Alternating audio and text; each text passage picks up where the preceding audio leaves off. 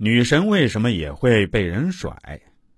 如果和智慧抠门男约会，请注意，一旦他不愿意为你花钱，或者对为你花钱计较起来，你们的感情就出现问题了。我说过，智慧创造财富，财是男人的女人。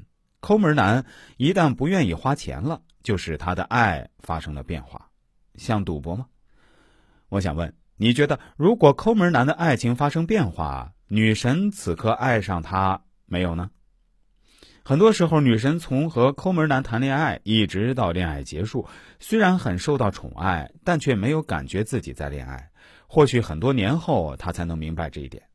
之前吧，一位客户跟我说，每次路过和之前男友恋爱的时候一直待过的地方，眼泪都会止不住的流下来。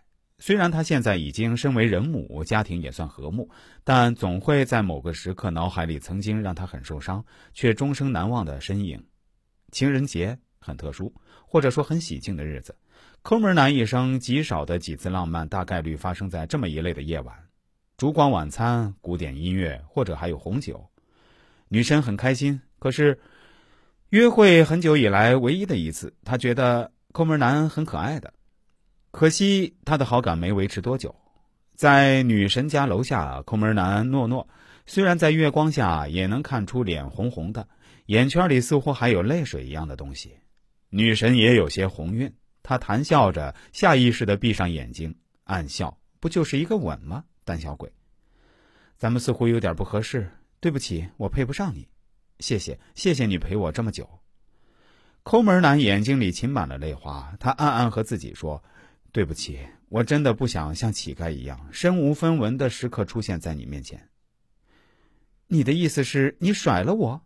女神冷笑，这不至于晴天霹雳。她终于见识了，原来这世界上还有人敢于甩了她。